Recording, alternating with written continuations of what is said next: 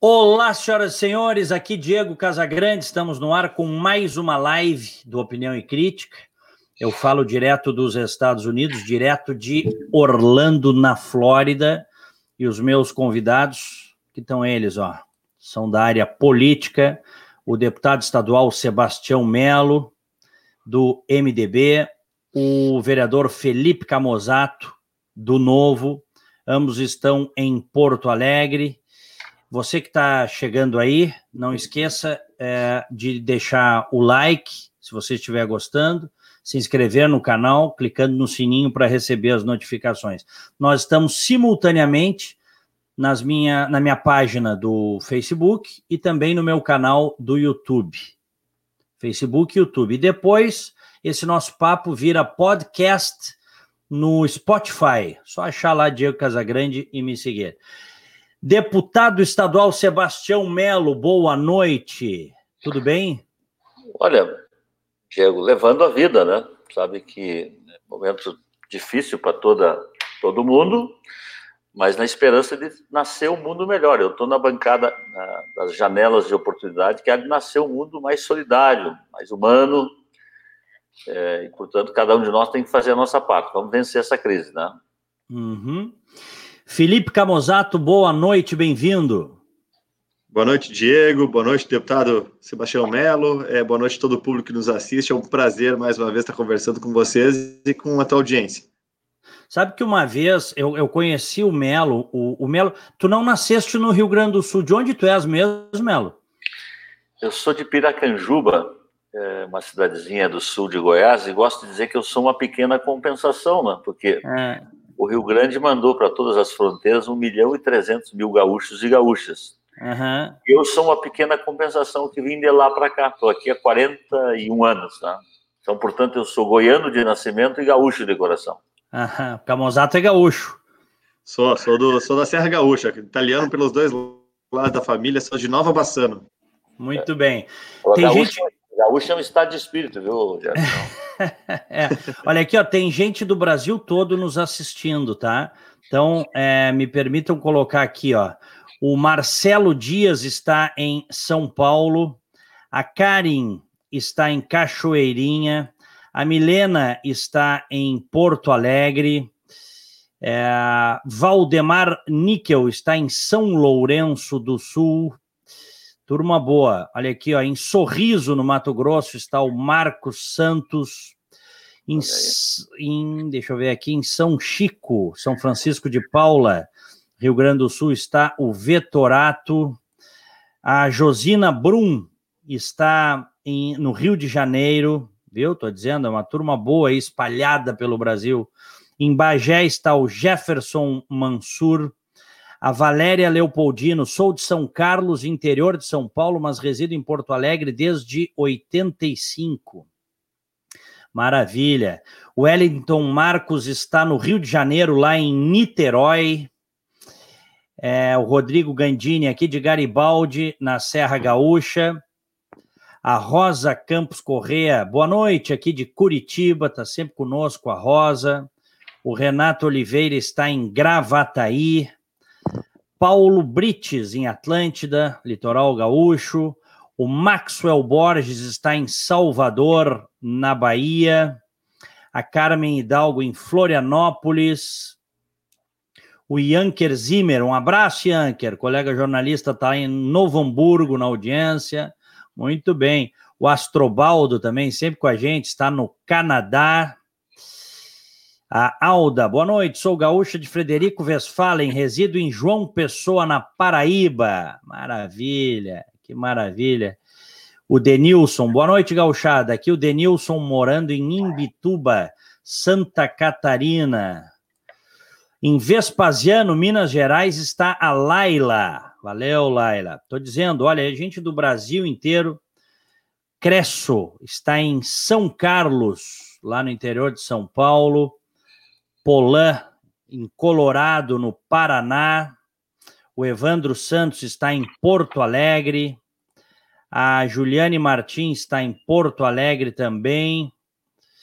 Salve, Diego, aqui de Osasco, São Paulo, Aldisley. Tô dizendo, gente, turma boa. Sejam todos muito bem-vindos. Esta live passando é, em tempo real aí, portanto, no meu, na minha página do Facebook e no meu canal do YouTube.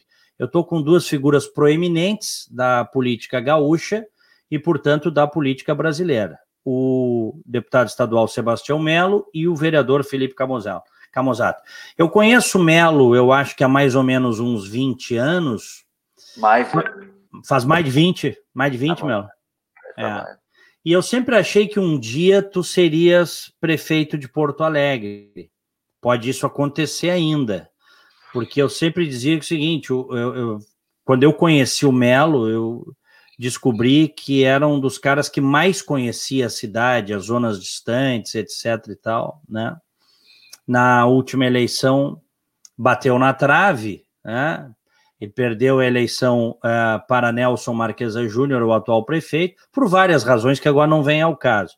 Eu vou começar, eu vou entrar de sola aqui, no melhor dos sentidos, Melo. Vais concorrer de novo a prefeito esse ano? Candidatura a prefeito não depende da vontade da pessoa, depende dos outros. Né? É, eu tenho conversado sobre isso antes desse processo aí que nós estamos vivendo, e acho que neste momento, tá, para mim, está suspensa a discussão de eleição.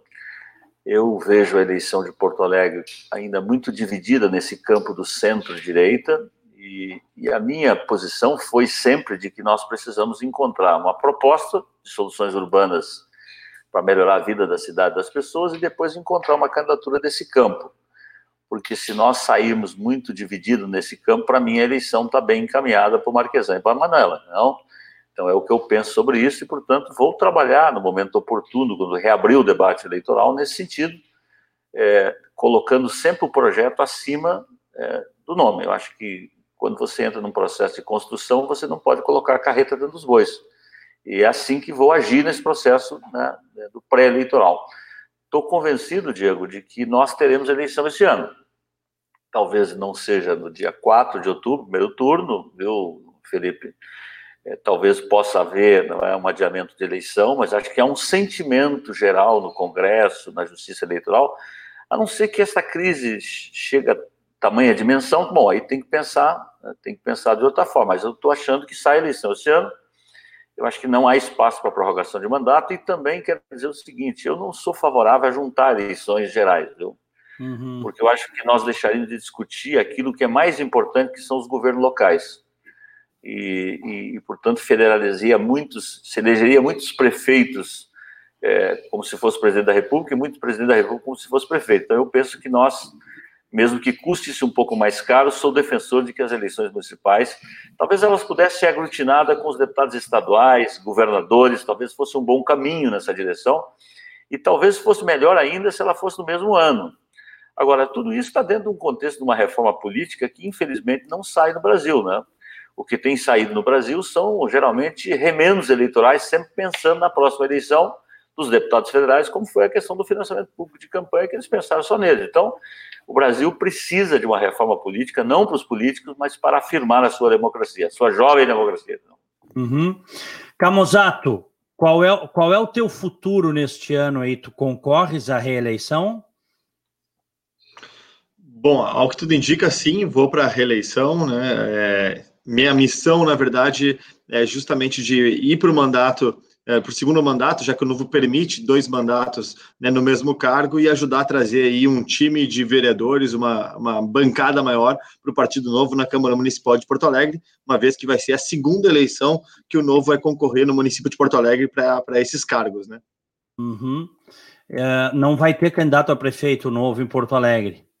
A princípio, nós não teremos candidaturas a prefeito. Nós queríamos muito ter um candidato a prefeito, a gente abriu o processo seletivo para isso, uh, mas também a gente entende a dificuldade que é conseguir também chegar a um nome é, que se disponha primeiro a concorrer à a, a, posição da prefeitura. O chefe de executivo do município, especialmente de uma capital, é realmente um desafio muito grande, até saúdo é, o, o, deputado Sebastião Melo, que já concorreu e, e que deve ser candidato novamente. É, então, admiro todos aqueles que fazem esse movimento e acho que é, para o novo foi um grande desafio para achar não só pessoas dispostas a isso, mas também que tivessem aí um histórico de é, entregas de, é, né, de, de, competências, qualificações que permitissem aí realmente representar as nossas ideias, os nossos valores com a competência que nós gostaríamos. Então, é, nós iremos nos focar nesse momento, nessa segunda eleição, em aumentar nossa representatividade na Câmara Municipal de Vereadores. Hoje, somente eu, né, vereador do Novo na Câmara Municipal, para quem sabe, é, em 2024 a gente possa concorrer aí sim a prefeito com competitividade e tendo aí já uma boa bancada na, na Câmara Municipal.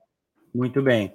Vou fazer a, a, pergunta da live aí, né, que é o tema da live do Opinião e Crítica desta noite, meus prezados Melo e Camozato. Começando contigo aí, Melo. A política em tempos de crise. Como é que está fazer eh, política hoje em dia em que as conversas estão... Parece que está difícil conversar, está difícil uh, muitas vezes aprovar pautas que são óbvias, que são necessárias, está difícil as pessoas estão muito irritadas, tem muita intolerância em muitos lugares. O sistema partidário também tem muito partido no Brasil, em torno de 30, talvez um pouquinho mais. Como é que está fazer? Como é que está sendo para ti, Melo, que é um cara mais veterano, fazer política nestes tempos? Conta para nós. Diego, eu quero começar essa, essa tua resposta na tua pergunta. Um líder que é respeitado não só pelos católicos, mas especialmente pelos católicos, que é o Papa Francisco, que ele diz que a política é a forma mais elevada de fazer o bem comum. E é assim que eu sempre encarei é, a, política, e, e, penso que é, ela é sempre muito importante, no momento de crise ela passa a ser muito mais importante. É, acho que há um descompasso hoje no nosso país, começando né, essa falta de alinhamento do poder central os governadores, prefeitos, isso é muito ruim. Né? Esta crise mostrou várias coisas, mas a primeira delas, do ponto de vista da gestão do Brasil, é que o processo federativo é uma baita ficção, porque aos prefeitos e governadores cabe fazer pra, é, decretos de restrições, porque eles não têm nenhum instrumento de política pública para é, ajudar a população. Tá? Agora, é, é, no nosso caso aqui, a Assembleia Legislativa ela está funcionando, né? a dor ensina a gemer.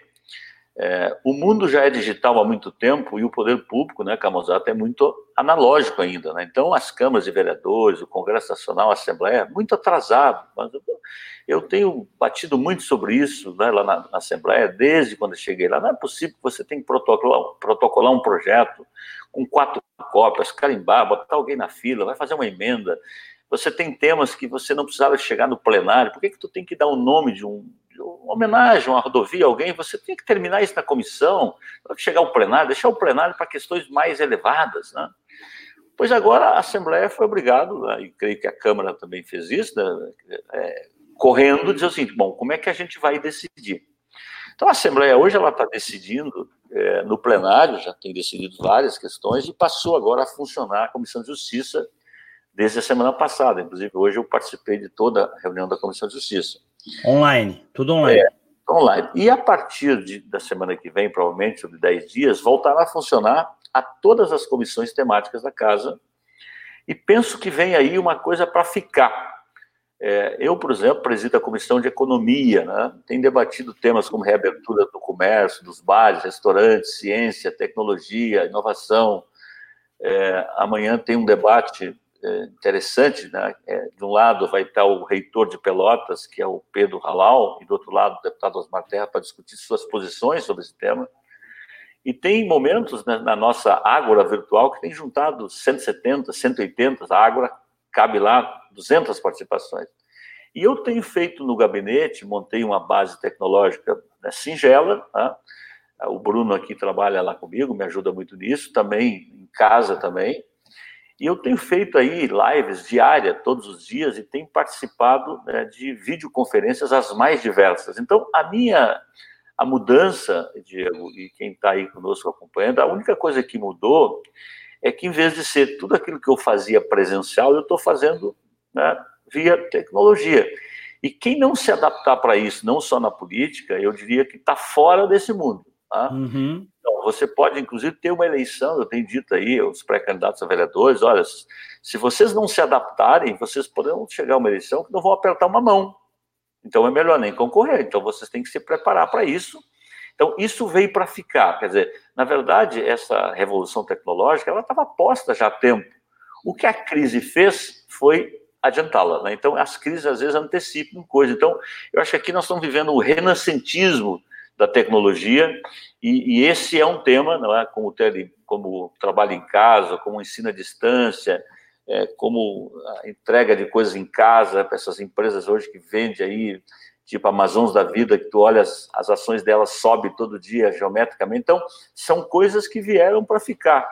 E na vida pública eu fico pensando, será que é necessário que um deputado federal gaste uma passagem toda segunda-feira de noite para ir no Congresso Nacional, para ficar lá terça de tarde, quarta, geralmente não vota nada e volta à sua base quinta-feira, tem um motorista esperando, vai para o interior, distribui emenda, volta para Brasília. Será que não dá para fazer três vezes por semana, debater videoconferência e depois, uma vez presencialmente, estar tá no Congresso Nacional? Isso vale para a Assembleia, quer dizer, o deputado de Uruguaiana, Caxias, Santo Anjo, pode lá representar muito bem sua região, às vezes decidindo de forma online. Então, acho que tem coisas, né, tá, tá, brotando. Né? Então, uma crise fecha muitas portas, mas uma crise também abre muitas janelas. E essas janelas, para mim, estão muito claras. Então, eu estou normal, estou em casa, estou na Assembleia. Hoje, ontem eu cheguei lá às oito e meia, levei até marmita, porque tinha muitas atividades. É, hoje eu saí de lá agora, estou aqui na sala do Bruno, porque aqui tem uma tecnologia melhor do que na Assembleia, e amanhã volto às oito e meia para trabalhar lá na, na, na, Comissão de Economia, e assim vou tocando. Então, lá e aqui, lá em casa, então minha vida tem sido muito normal. Não, família também, muito importante, eu acho que essa questão, é, acho que não dá para descuidar disso, né? mas tem tocado normalmente aí na política, não? Camozato. eu, eu eu acho que a abordagem a do questão, Melo foi muito boa nesse. A questão é essa Diga. aqui, ó, tá? A política em tempos de crise. E não é só crise de pandêmica, né? Não é só pandemia, é crise política mesmo. A, política como foco da própria crise. Mas vamos lá, diga, Camozano. Sim, sim. Não, perfeito. Eu, eu, eu, o, Schumpeter, né, que é um dos autores renomados aí que fala sobre também é, é, evolução, revolução e criatividade, especialmente, ele dizia, falava sobre a destruição criativa, né, sobre o processo justamente de através da destruição você criar novas formas de fazer as coisas melhores, mais produtivas. E eu concordo com Melo. Eu acho que a, a própria pandemia do Covid, da Covid-19, ela acabou forçando a política que talvez é, estava tão atrasada quanto os cartórios, né? A se reinventar. Acho que foram é, duas coisas que nós estamos descobrindo, dentre várias outras nesse momento de pandemia, é que, bom, os cartórios não são tão importantes assim como a gente pensava, e segundo, né, que o trabalho presencial de muitos parlamentos também talvez não precisassem ser presenciais é, como, como eram, né, ou pelo menos não com a mesma frequência. Eu, eu me tomo ao melo nessas reflexões, e a gente sabe que, especialmente, né, poder legislativo e legislativo costumam figurar é, naquelas reflexões sobre seu custo para o cidadão, e também porque não só é, a entrega muitas vezes é mais difícil de se perceber, também porque tem muitos é, servidores ali envolvidos, às vezes, inclusive, não é, diretamente relacionados ao, ao produto daquele, daquela, daquele poder. Em todo caso, é, acho que quando a gente pensa em crise e em momento político na crise, acho que o Brasil vive né, de uma crise permanente política. Eu estava voltando agora da, da praia, onde eu passei o final de semana, e eu vinha refletindo no carro com a minha namorada de que vai ser a terceira eleição que eu enfrento, então, é, diretamente vinculado à política, na primeira como candidato, na segunda já como vereador, mas ajudando nas eleições de deputados do Novo uh, e na campanha de governador do Matheus Bandeira, e, e vai ser a terceira, e a terceira é a estamos num momento de crise política. E quando a gente regressa um pouco na história política brasileira, a gente percebe que em praticamente todas as eleições brasileiras, desde a redemocratização, nós estávamos vivendo alguma, alguma sorte de crise política. A crise política é uma, é uma é, é, talvez a, instituição mais estável que nós temos. É quando a gente olha é, para a nossa história curta ainda né, de democracia. Então, no meio disso, eu vejo que não só essa questão tecnológica vai guiar muito o eleitor, e, e, as campanhas se transformarão bastante por conta disso. Também acho que poderemos ter aí um adiamento, talvez, das eleições, é, mas é, também não vejo espaço para que a gente junte elas a 2022 e concordo com o Melo de que não seria produtivo juntar essas eleições, porque acredito, inclusive, que o fato de ter eleições é, a cada dois anos ajuda a balançar também, é, é, a equilibrar, na verdade, né, é, o pêndulo ideológico que muitas vezes a gente tem é, no, entre uma eleição e outra, né? E eu geralmente faço essa reflexão em 2014, quando é, o Brasil reelegeu a Dilma. É, nós, se tivéssemos votado prefeituras e câmaras de vereadores, é, teríamos tido majoritariamente é, a esquerda no poder. E foi diferente em 2016, quando eu entrei, onde já se tinha toda uma aura de renovação, recém havia é, ocorrido o próprio impeachment da presidente, então isso permite também que exista um certo uh, rebalanceamento né, dos interesses dos, dos, cidadãos brasileiros. Mas, de fato, né, vai ser uma eleição diferente, vai ser uma eleição em meio a mais uma crise política, e ao que me parece, nós teremos na próxima prefeitura de Porto Alegre uma tendência aí a centro-direita né, e uma direita mais bem representada também no parlamento, talvez com posições mais firmes do que vinha sendo no passado, talvez com legendas que antes não estavam aí concorrendo, né, como o próprio PSL, que antes é, não era um partido nanico, inclusive na Câmara Federal, e que agora, com a eleição do Bolsonaro, se tornou um partido é, bastante relevante, segunda maior bancada, e que novamente em 2020 talvez já não seja tão grande de novo, porque né, o Bolsonaro já não é mais do partido, tem essa, essa a, a aliança pelo Brasil não deve se consolidar até lá, né, não vai se consolidar até lá. Então, assim, vai ter muita surpresa, vai ser bem diferente do que a gente viu em 2016, com certeza, e vai ser bem diferente o processo político. Espero que o eleitor consiga é, é, navegar no meio dessa, dessas informações e da angústia que a própria Covid-19 proporciona para todos nós. Uhum. Deixa eu só, já que tu falasse em centro-direita, tu, é, tu, és, tu és centro-direita, tu és é, direita, tu és centro, como é que tu te posicionas nesse eu, espectro, Camuzano? Eu geralmente acho que, essa, que esse espectro de esquerda para direita ele empobrece um pouco é, a, a, ele é, é às, vezes ele, é, político, né? às vezes ele mais confunde do que o contrário, né? Mas é, geralmente eu me digo de direita, né? E, e me considero um liberal muito mais alinhado com o liberalismo clássico, talvez, né? E, mas ainda assim, né? A gente vai discutir ponto a ponto, vai discutindo um projeto de lei lá na Câmara, se deve se aumentar ou não é, o rigor de cobrança das antenas de telecomunicações. Sabe? É, é, é, tem vezes que fica difícil de tu pegar e conseguir botar isso no espectro ideológico. Mas, em geral, minhas posições, se a gente fosse colocar a luz, né, daquilo que se definiu é, por esquerda e direita, me considero de direita, sim. Uhum. E tu, Melo?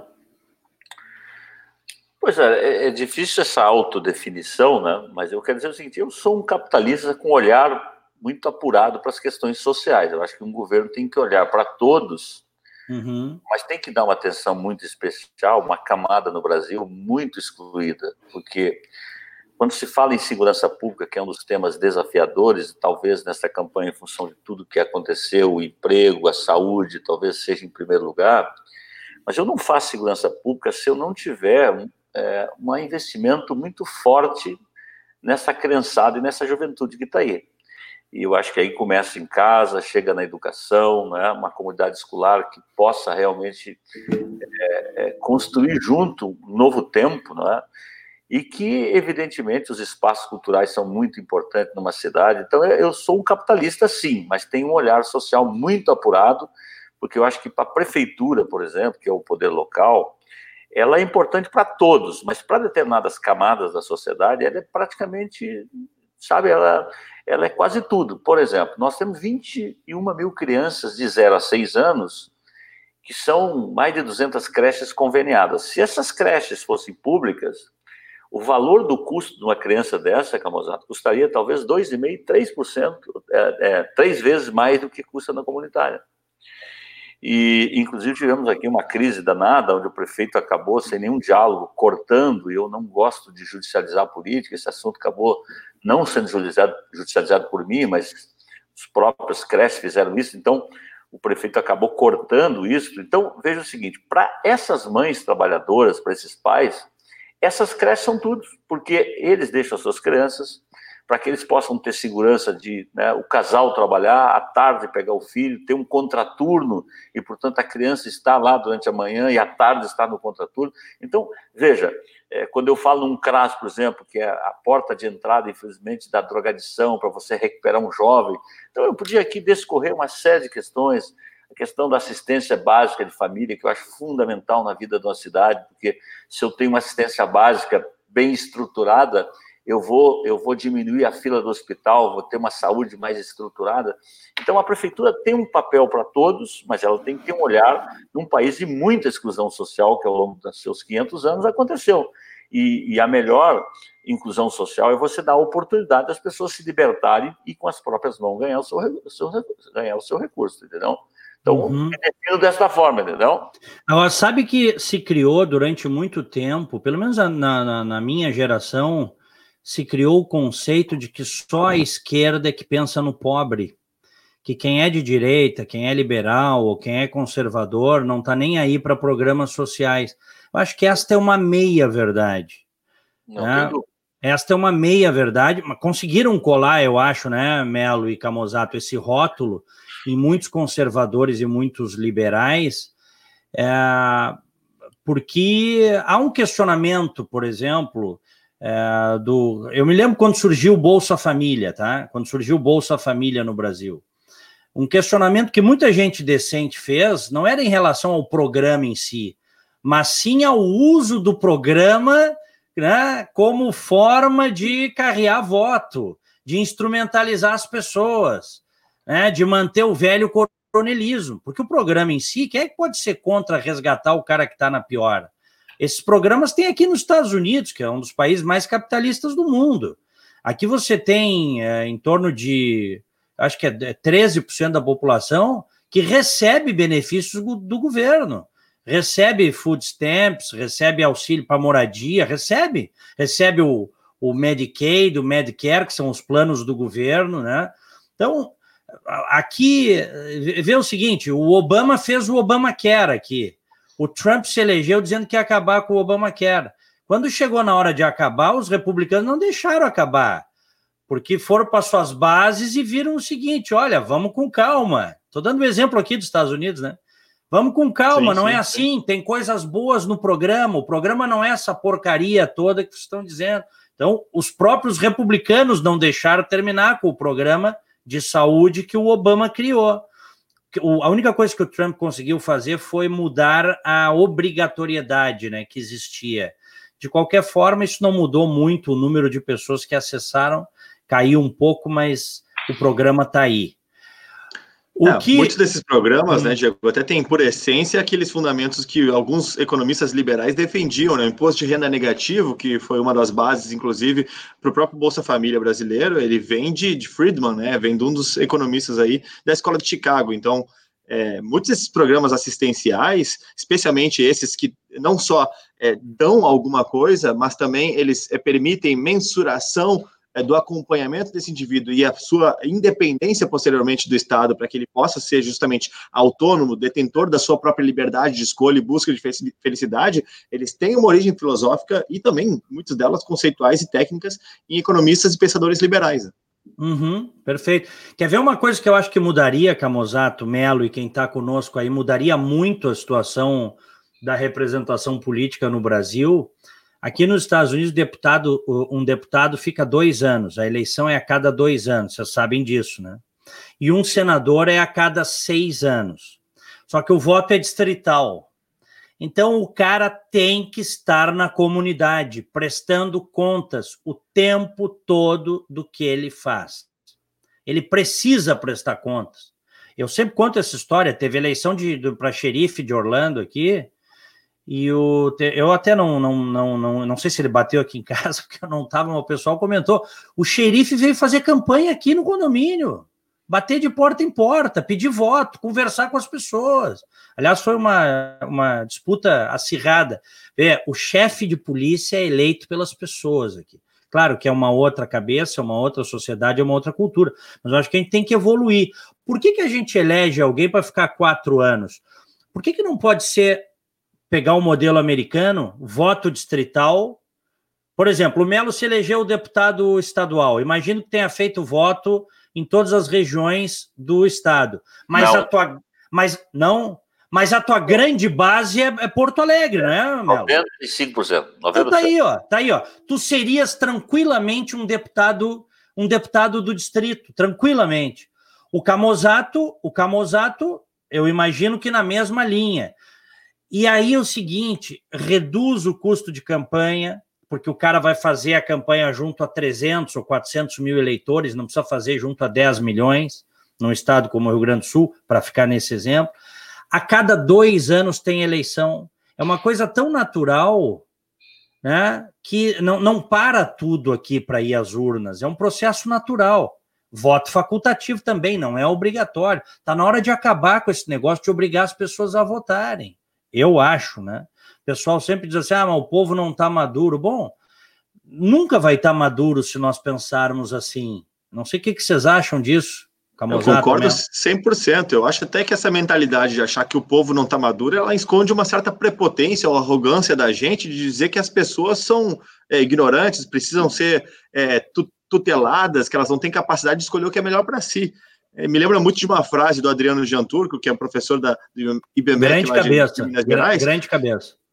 Exatamente, que ele dizia assim, gente, a gente precisa parar com esse estigma de que a pessoa, por ser mais, uh, ter uma origem mais humilde, ser pobre, ou não ter tido um estudo superior, que ela é burra. Não, pobre só é, é só é pobre, só é pobre, não é burro. É, então a gente precisa dar mais autonomia para as pessoas, inclusive porque a gente sabe que parte do processo de amadurecimento e crescimento da própria pessoa ela poder escolher, errar e aprender com o seu erro. É, então, se a gente fica nessas de ficar obrigando, tá sempre tendo que guiar as pessoas porque elas deveriam ou não deveriam fazer, bom, até que ponto nós estamos vivendo é, um ambiente de liberdade, né? Diego, é, hum. eu lá, até cinco, seis anos atrás, não sei precisamente, eu era um defensor do voto obrigatório, mas já mudei de opinião já há bastante tempo e acho que penso que o Brasil está na hora de experimentar o voto facultativo, porque na verdade ele já existe. A eleição, por exemplo, que eu disputei aqui em 2016, eu e o prefeito, 40% dos porto-alegrenses no segundo turno não foram às urnas. Uhum. E nada aconteceu com eles, até porque a maioria dessas pessoas nunca vai precisar de um título para fazer um concurso. Então, as pessoas. É uma multa de dois reais. Então, veja o seguinte: então eu acho que o Brasil tinha que experimentar. Eu acho que no primeiro momento nós teríamos talvez até uma baixa votação, Felipe, mas as pessoas passariam a ser mais responsáveis nas próximas eleições quando o governo uhum. afetasse as suas vidas. Quanto ao voto distrital puro, eu tenho uma certa dificuldade de aceitá-lo. Eu sou muito, é, sou muito é, defensor do, do, voto misto, porque o meu medo do voto puro distrital é que é, você, às vezes, tu disputa uma frente política em todos os distritos e faz 45% dos votos e não tem nenhum representante no parlamento. Então, eu acho que o misto, ele, na minha avaliação, ele teria um equilíbrio melhor de forças, não é? é, é mas o, o, Brasil, infelizmente. O Canadá, Melo, é. esse exemplo que tu estás dando é interessante. O Canadá, uma vez, teve este problema. O partido que fez uma grande votação não ganhou em nenhum distrito e aí ficou sem representação. Eles corrigiram isso, eles equilibraram, é, é botando uma cota de cadeiras para os partidos de acordo com a votação. É, faz o misto, se é o caso, né? Faz o misto. Isso, uhum. isso. É, eu acho que aí eu, eu, sou favorável, eu acho que barateia as campanhas. Alemanha, Alemanha tem o um misto é, também. Eu acho que aproxima o representante do representado, né? é, faz isto que é necessário, porque o que, que acontece nesse sistema hoje, né? Ou pegar a eleição de federal, né? A eleição de federal, ela está muito baseada num sistema viciado que eu, eu, eu tenho até medo de dizer isso, mas é um pouco de propina pública, né? Porque é o cara que vai lá distribuir dinheiro. Mas é isso, é isso. Distribuir dinheiro público é. das emendas parlamentares, que eu acho uma das maiores excrescências do sistema é. brasileiro. O sujeito chega, desce no aeroporto e vai lá e o prefeito está esperando lá com o comício. Olha, essa ponte aqui é o deputado que fez. Não, o deputado não fez ponte nenhum, é dinheiro do povo que voltou minguadamente mas aquele deputado que fez 500 votos naquele município, ele, ele, ele, ele olha, prefeito, eu estou botando esse dinheiro, mas eu quero mil votos na próxima eleição.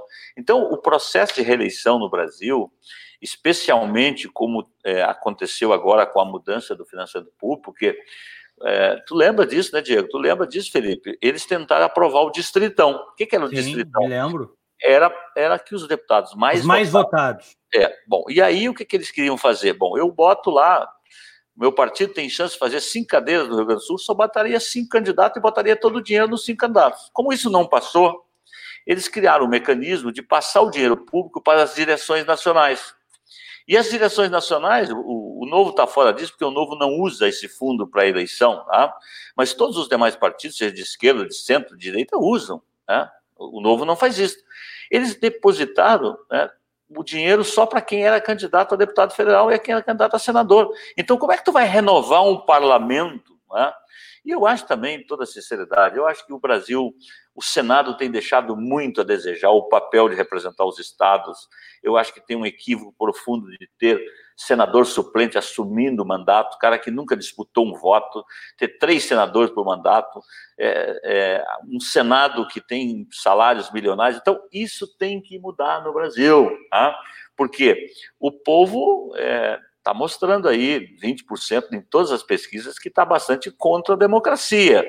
É, eu acho isso muito ruim, não é o caminho na minha avaliação, mas porque a democracia não tem dado resposta para a vida real, para melhorar a vida das pessoas.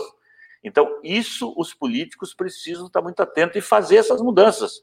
Não tem como não fazer essas mudanças. Tem que vir uma reforma de Estado e da política para poder diminuir esse tamanho desse Estado. É, não dá mais para você ter um Estado tão grande, mas o Estado é importante. Quando tem uma crise como essa, o que, que fez, o, o que, que fez o Trump?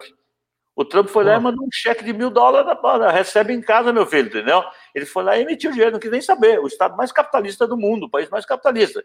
Então, quer dizer, é o seguinte, é importante Estado. Aliás, eu acho que esse capitalismo que está aí está no fim, eu não sei o que vem. Não é socialismo, mas esse capitalismo que está aí desse jeito, eu acho que há uma reformulação em essa crise que está posta. Então, eu acho que tem muitos desafios pelo Brasil, muitos desafios, e cada um de nós, na sua esfera, na sua instância, tem que dar a sua contribuição, não? Deixa eu contar um negócio aqui, Camusato, antes de tu falares. Eu fui, uhum. há uns 15 anos, eu fui acompanhar, a convite da Fundação Friedrich Naumann, eu fui acompanhar uma eleição na Alemanha, tá? Uma eleição de governador é, de um estado chamado Saxônia-Anhalt, ou Baixa Saxônia lá, tá? E na época o governador, ele era um obstetra, um médico, é, meia, meia, metade do dia ele continuava fazendo clínica, fazendo partos, e na outra metade ele governava o Estado.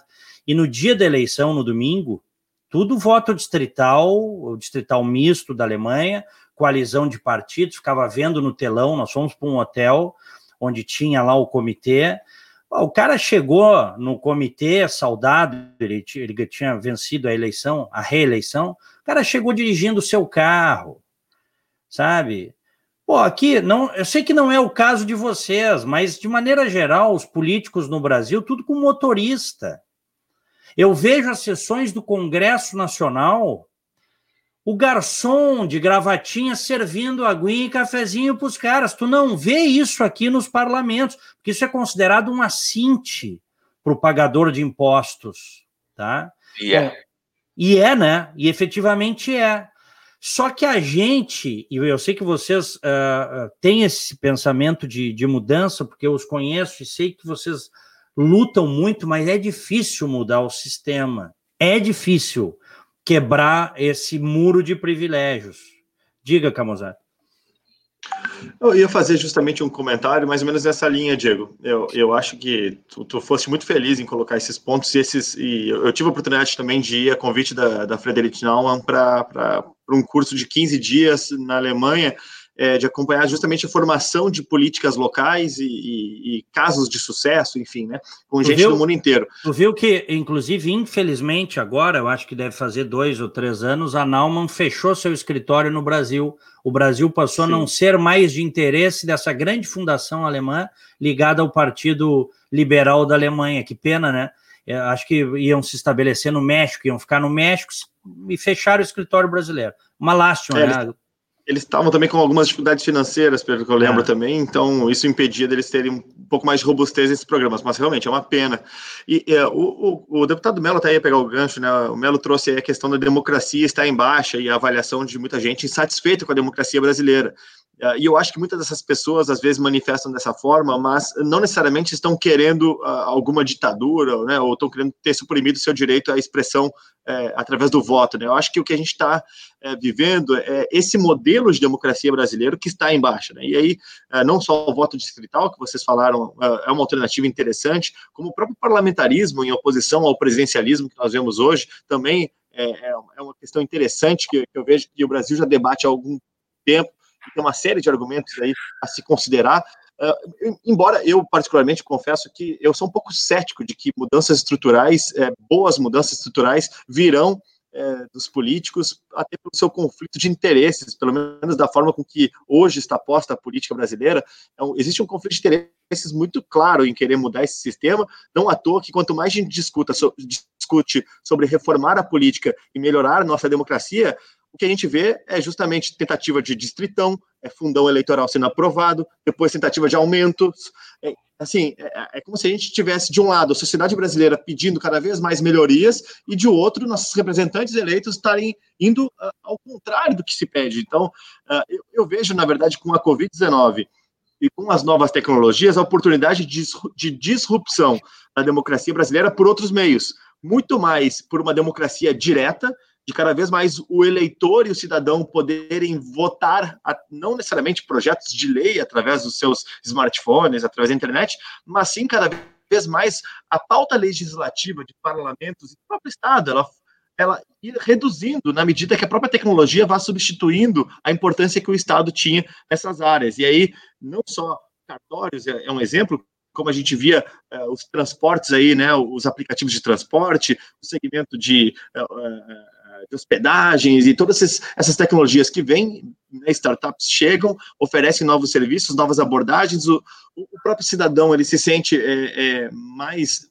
é, motivado a aderir isso, porque não tem burocracia nenhuma, não precisa do carimbo de ninguém, não precisa de alvará disso ou daquilo, ele simplesmente contrata, negocia diretamente, elimina-se intermediários, e a verdade é que, em boa parte também, a política brasileira é um grande intermediário para os anseios do cidadão, e tem sido um grande intermediário que atravanca muitas vezes o cidadão de conseguir ter ver realizado aquilo que ele gostaria de ver uh, enquanto país ou política pública. Então, eu acho que a gente também vai estar experimentando, em certa medida, uma disrupção tecnológica que está só começando, na minha opinião, e que acho que em poucos anos nós veremos é, mais o cidadão votando, exercendo é, o seu, a sua, seu papel né, democrático de outras formas através dessa tecnologia. Nós estamos com cerca de 350 50 internautas conectados conosco nas duas plataformas, tá? No Facebook, no YouTube e também depois isso aqui vira esse papo vira podcast lá no Spotify no canal Diego Casagrande. É, e tem muitas mensagens, tem muitas observações bacanas uh, das pessoas.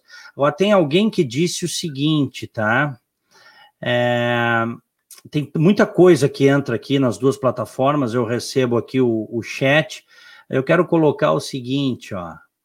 É, tá, Janete Goldmeier está dizendo: parabéns, o povo está cansado dessa política que temos hoje, políticos que não representam os anseios do povo. O Marcelo Abela está dizendo voto distrital. A Ana Martinez, temos que ter uma reforma política urgente, o Paulo Roberto Souza, aí nos Estados Unidos, se um xerife e ou delegado não efetuar um bom trabalho, a comunidade tira ele. Diego, me corrija se eu estiver errado. Não, é rigorosamente isso. Né? E, e não é só o xerife, viu? Que seria o delegado no Brasil, o juiz também. Tem juízes aqui locais que também são eleitos pelo voto direto, uh, uh, chefes da promotoria que também são eleitos por voto direto e se não fizer um bom trabalho, no sentido de estar alinhado com os anseios da população, de cumprimento das regras, law enforcement, rule of law, o cara baila, baila mesmo, tá?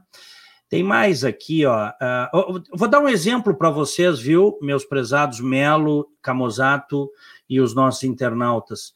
Nós tivemos no ano passado um crime bárbaro aqui, uma moça que foi que foi assassinada tá? E se descobriu numa investigação que o padrasto, o padrasto e um outro sujeito estavam envolvidos, eles foram presos. Agora, no início do ano, o governador destituiu é, o promotor do caso, dizendo que estava demorando muito. E pela lei americana, tinha mais, acho que mais um ou dois meses. Se não tivesse uma acusação formal com fartas provas, os acusados, os suspeitos, seriam soltos. O governador convocou uma entrevista coletiva e disse o seguinte: olha, está demorando muito o promotor, é, é, tá muito, eu tenho conversado com a família, converso com o xerife, ninguém entende por que, que a coisa está parada lá no gabinete da promotoria. Eu estou trocando o promotor do caso, estou. Aqui pode.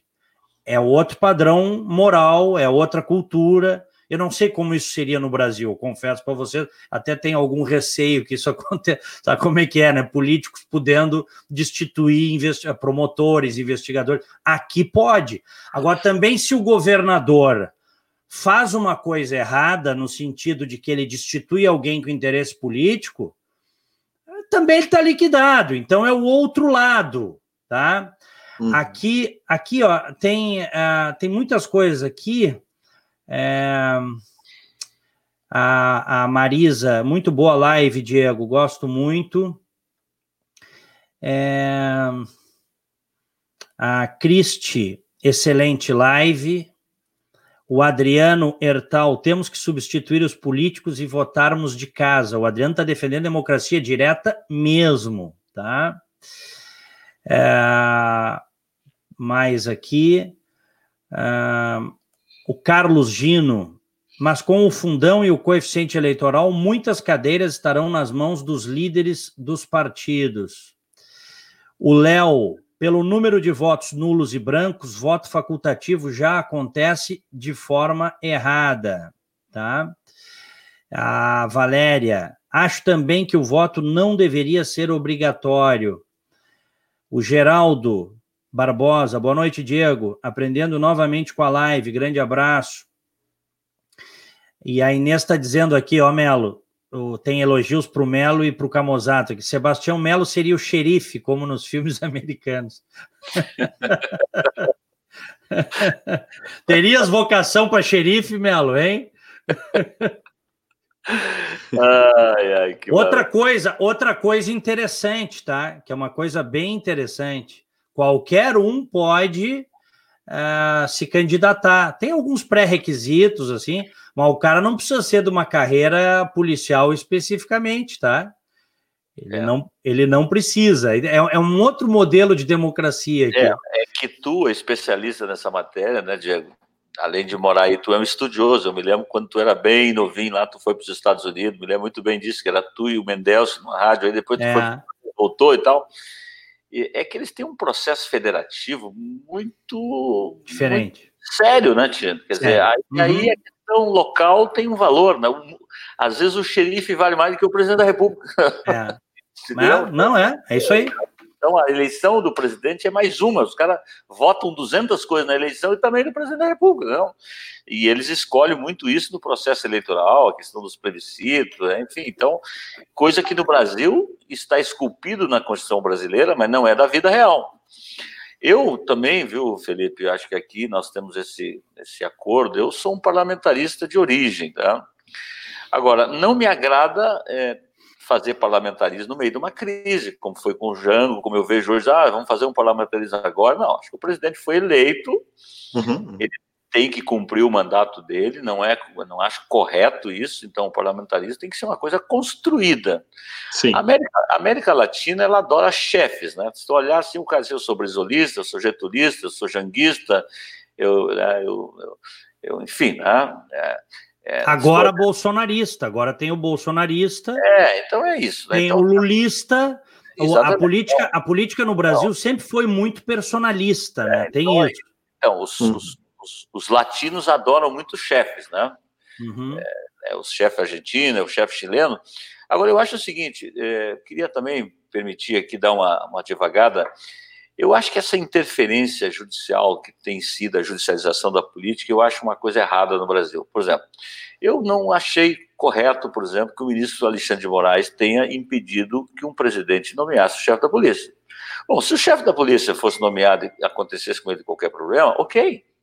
Existem instrumentos para resolver isso. Agora, um presidente da República sem pedir de nomear um chefe de polícia, eu acho isso errado. Isso vale para um prefeito, vale para um governador. Então, eu acho que há uma judicialização muito grande. O Supremo Tribunal, eu acho que agigantou demais. A classe política acabou se acovardando com isso também, não é? E eu acho que cumpre um papel hoje que não é o papel do Supremo. Acho que o Supremo é o, tem um outro papel que não esse que está cumprindo hoje, e o, e o, pior de que tudo isso é o seguinte: eu vejo 11 Supremos e um Judiciário. Né? Ou seja, eu tenho 11 ministros, cada ministro é um Supremo. Se eu, se eu colocar a mesma matéria na mão de dois ministros, é, por exemplo, eu, não, eu acho que na, na pior das hipóteses, na pior das hipóteses, o colegiado do Supremo poderia decidir sobre esse tema. Na pior das hipóteses, jamais um, um jamais um, um, ministro, de forma liminar, dizer nomeia ou não nomeia. Na pior, monocraticamente. Na pior uhum. das hipóteses, eu é, penso que deveria ser colegiado. Então, essa é uma questão também de distorções no Brasil. A outra coisa são as, são as chamadas corporações. Eu hoje, por exemplo, passei a manhã toda fazendo, acompanhando a votação da Comissão de Justiça e porque eu tinha quatro projetos de decreto legislativo que eu estou lutando há um ano e meio para desfazer um alto aumento que os membros do Ministério Público, do Tribunal de Contas, da Defensoria e do Judiciário se auto-aumentaram no início do ano passado em 16,38%. Se eu pegar isso do ponto de vista do gasto público, só no, no Judiciário e no Ministério Público, isso é 250 milhões por ano. Não. A democracia é o império da lei.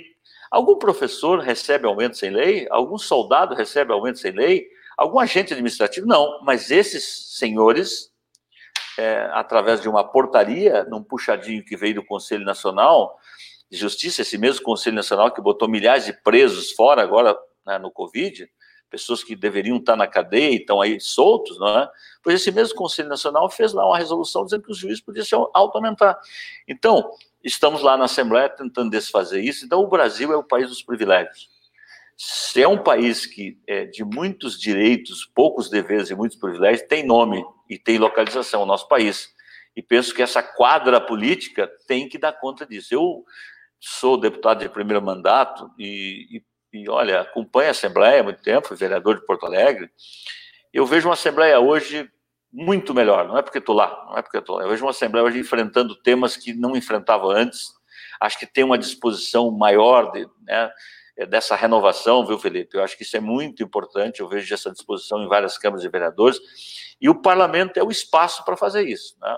É, é, é, o espaço, eu acho que a vida pública tem vários requisitos, mas o primeiro requisito para exercer a vida pública é ter coragem de fazer mudanças necessárias. E o Brasil precisa de muitas mudanças nos municípios, nos estados, especialmente lá em Brasília, entendeu? Camusato. Não, perfeito. Eu estava tava até refletindo sobre o que o Melo falava e sobre o que tu colocaste antes, né, Diego? O Brasil, ele de fato é um país que tem na sua política um personalismo exacerbado, né? Então, uh, eu fiquei me, me, pensando enquanto eu ouvia vocês sobre a própria uh, democracia americana, né? Quantas, quantas vezes nós tivemos uh, povo indo às ruas massivamente em nome de uma pessoa, de um líder político?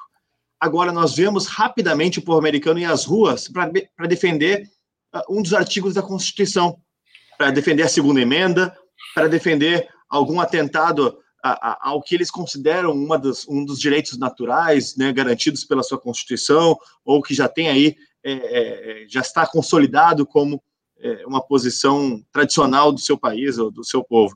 É, é um pouco diferente, né? Nós temos realmente aqui uma expectativa sempre de encontrar alguém que vai salvar a gente, né, de quem nos oprime ou de quem está nos judiando, de quem está aí é, roubando de nós, e não é bem por aí. Nós temos que começar a justamente se inspirar mais em democracias modernas, como a inglesa, né, como a americana, como a alemã, uh, e entender que, assim como lá, eles entenderam que para que a gente possa salvar o país, precisamos salvar primeiro a nós mesmos.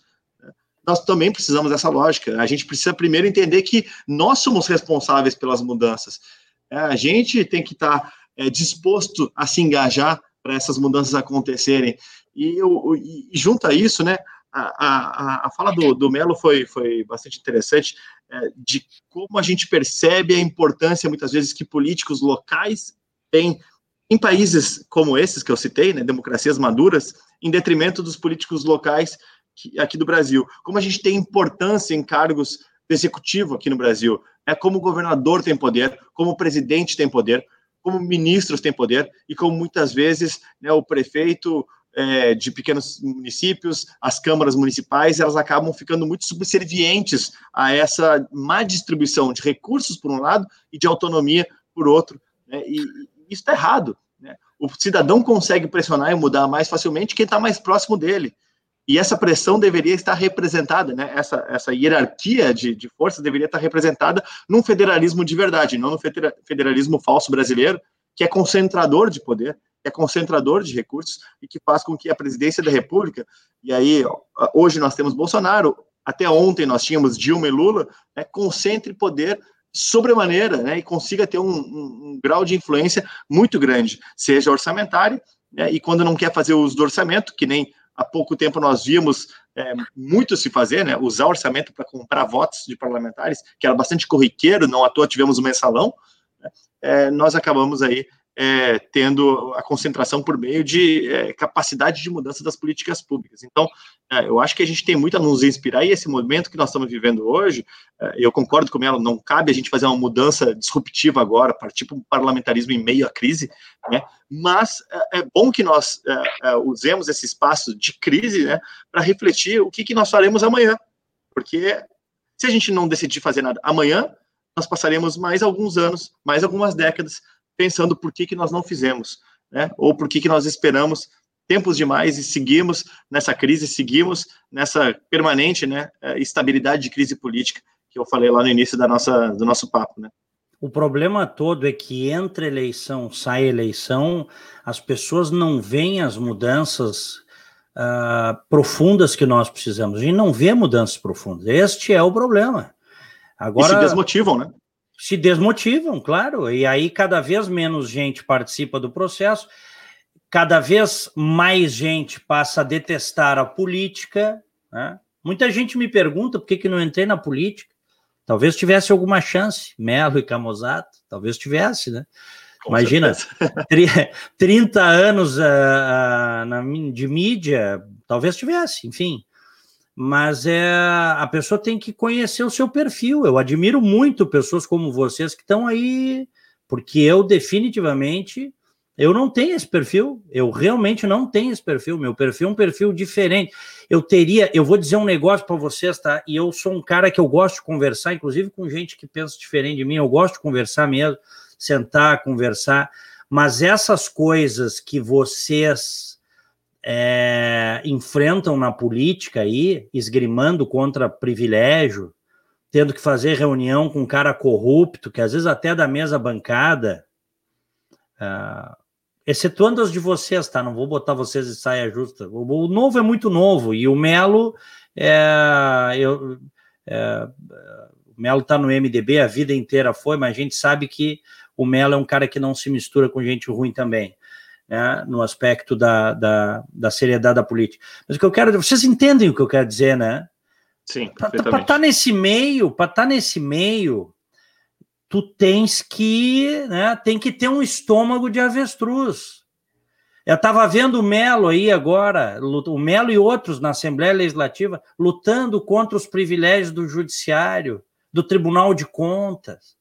Eu tenho dito aqui, meus amigos, como é que nós aceitamos um conselheiro do Tribunal de Contas do Rio Grande do Sul com um contra-cheque de 500 mil, 600 mil, 700 mil? Barbaridade. Não é forçação, viu? Você que é de outros estados, certamente no estado de vocês, você que é de Santa Catarina, São Paulo, Goiás, de onde quer. Esses abusos tem em todos os estados. No Rio Grande do Sul, a mais recente são os contra-cheques do Tribunal de Contas. Então, é muito difícil, é muito difícil. Eu acho que a coisa, quero propor uma coisa aqui para vocês, Melo e Camozato. Eu acho que essa disruptura que nós estamos vivendo aí por conta da Covid, é, acho que tem muito político aí que está levando bafo na nuca, viu? Está sentindo a pressão, as redes estão em efervescência, né? E talvez isso apresente alguma mudança na forma deles se comportarem, não sei. O que, que tu achas, uhum. Melo? Pois olha, é, a crise é um momento do gestor se apresentar no balcão, né? Eu, eu penso assim, né? Agora, tu também não pode fazer uma eleição né, apenas julgando o fato da crise, né? É, eu, eu, penso que nós teremos aí né, eleições sempre são eleições e não tem uma eleição igual a outra, não é? é eu, eu, confesso que é, acho que vai depender muito ainda de pesquisas qualitativas é, para ver a cabeça desse eleitor que como é que ele sai de tudo isso, porque ele já tem muita restrição à política e, e ele vai é, é, se tudo vai mudar, a cabeça do eleitor também vai mudar, né? Então, eu acho que nós temos um parlamento com bastante renovação, né? é, evidentemente, né, as prefeituras, teremos reeleições em vários lugares, outros não. Agora, é, eu diria o seguinte, né? acho que o nosso Brasil né, tem saída, eu acho que nós temos um continente com riquezas extraordinárias, nós temos um povo trabalhador, gente que dorme tarde, levanta cedo, que produz, não é? Eu acredito muito no nosso país, acredito mesmo, sabe? Acredito demais, né? E, e, e agora, o caminho do Brasil é investir na educação. Eu não vejo uma saída para o nosso país, com toda sinceridade, é o seguinte: tu olha para os nossos vizinhos que têm dificuldades como nós, muito mais jovens chegam nas universidades. Correto? No Uruguai, na Argentina, e se nós queremos ter, agregar valor, não é, com todo respeito, talvez exportar soja, milho nesse momento e outros commodities, em função da crise, até o Brasil pode estar num pouquinho momento melhor. Mas um país não vai ser um país de agregar valor trabalhando só nessa área. Mas, Melo, Melo, me permite um parênteses. Quanto daria para investir na educação se tu não gastasse a fortuna que tu gasta. Eu vou pegar só esse exemplo, perdão, com o Tribunal de Contas que eu acabei de dar. Quanto? Quanto? É isso que eu te digo. As coisas estão interligadas. Porque se hoje todos nós concordamos que tem que investir em educação, Melo, nós vamos lá. Onde é que vai sair o dinheiro? O dinheiro não dá em árvore. Nós vamos ter que escolher prioridades. Quem está embaixo do guarda-chuva de, de, de privilégios do Estado não quer abrir mão Tu sabe, tu tá lutando aí contra os privilégios do judiciário, procuradores e não sei mais o que. Imagina, os procuradores queriam ganhar, a gente viu isso, os procuradores do estado Mas, do Rio Grande. Hã? Sucumbência. A sucumbência. Os caras, além de ter, de estar tá no topo da pirâmide do salário do servidor público no Rio Grande do Sul, os procuradores do Estado, para você que está aí acompanhando com a gente, ainda queriam ganhar aquela parte né, que é chamada sucumbência, quando ganham um processo que teoricamente deveria ir para os cofres de Estado. Eles queriam ter um percentual daquilo ali. Né? Uhum. E, se, e até, até, me corri se eu estiver errado, Melo.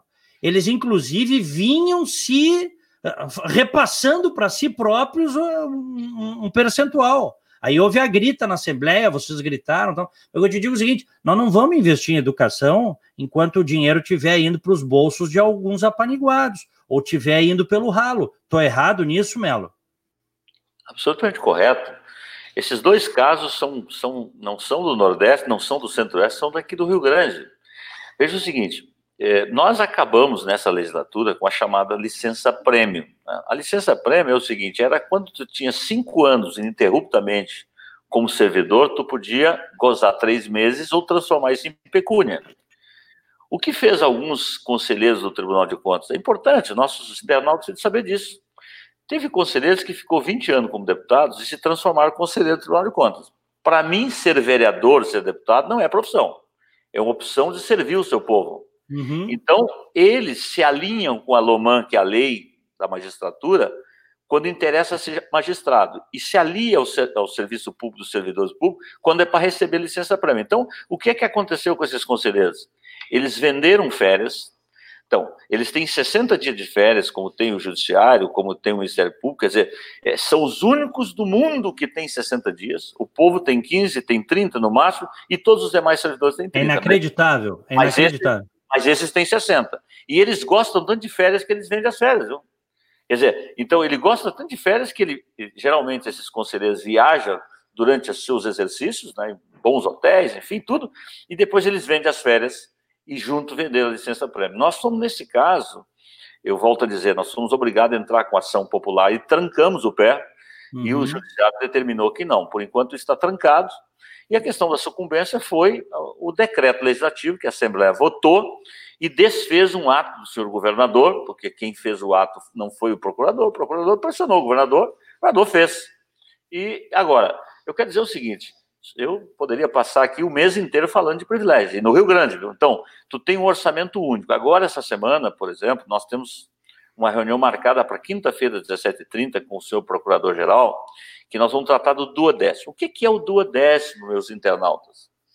Quando você faz um orçamento de um Estado ou da União, você tem aquilo que é chamado previsão orçamentária. Então, tu está prevendo arrecadar para o Rio Grande do Sul no ano né, de 2020 X milhões por mês.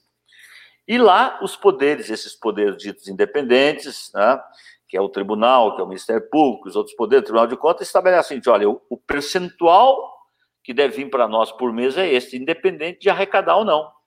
Nós, um conjunto de deputados, assinamos o documento ao senhor governador, somos 22 deputados, queremos que o governador proponha, e se ele não propuser, nós vamos propor, de que tem que repassar para esses poderes aquilo que foi arrecadado. Se eu arrecadei 70 e estava previsto 100, eu tenho que botar 4% do 70 e não 4% do 100. Perfeito. Agora, agora, você tem que botar uma trave também, porque o dia que a arrecadação voltar a melhorar, você também não pode passar dinheiro indevido. Então, essas coisas, né? Então, quando tu fala em duodécimo, bom, ah, mas autonomia, você vai ferir a autonomia dos poderes. Quer dizer, o brigadiano que está cuidando da segurança, que está aqui na porta do prédio onde eu estou agora, esse está recebendo há cinco anos atrasado. Agora, os que ganham 30, 35 por mês não receberam nunca atrasado. Isso tem nome, isso é privilégio, isso não pode acontecer. Isso está errado. Esse é o Brasil que não dá certo. Esse é o Brasil que, da Constituição de 88, que teve coisas importantes, mas ela olhou para o retrovisor. Tu fazer uma Constituição depois de uma crise, de uma, é, da, da, questão da, da, da, militar, deu nisso. As corporações, quem é que vai para um hotel? Quem é que pressiona deputado? Tu acha que o povo saboreia o Congresso Nacional? Tu acha que o povo tem dinheiro para ir a Brasília? As corporações têm.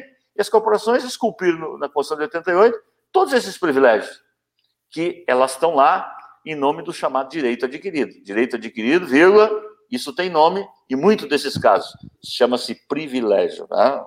Uhum. Só, só o seguinte, antes do Camusato, o que, que falta para enquadrar esse duodécimo aí? Eu acho que o governador, é, é, se o governador mandasse para a Assembleia, eu quer dizer que está resolvido, porque ele tem uma base. Eu sou um deputado independente, não sou da base do governo, mas eu não, nunca deixei de votar um projeto, como votei a questão das desestatizar, votei é, todos esses projetos de funcionários e tal. Mas veja bem, se o governador mandasse, estava bem resolvido. Se o governador não mandar, vai haver aí uma discussão jurídica se deputado, eu, eu tenho o entendimento que deputados não pode é criar despesa. É, e, mas tu cortar despesa tu pode. Então eu penso que nós temos autoridade, legitimidade concorrencial para apresentar esse projeto. E vamos apresentá-lo. A bancada do Novo, e, e são dois deputados, eu terceiro, e tem mais 19 nessa lista que vamos apresentar esse, esse, esse projeto. Não? Uhum. Então tem chance, né? Tem chance. Agora, tu sabes que mesmo vocês aprovando, eles podem entrar com uma ação e eles mesmos vão julgar, né? Tu sabes disso, né? Se é a raposa cuidando do galinheiro, né? É, é, é brabo, né? Camozato.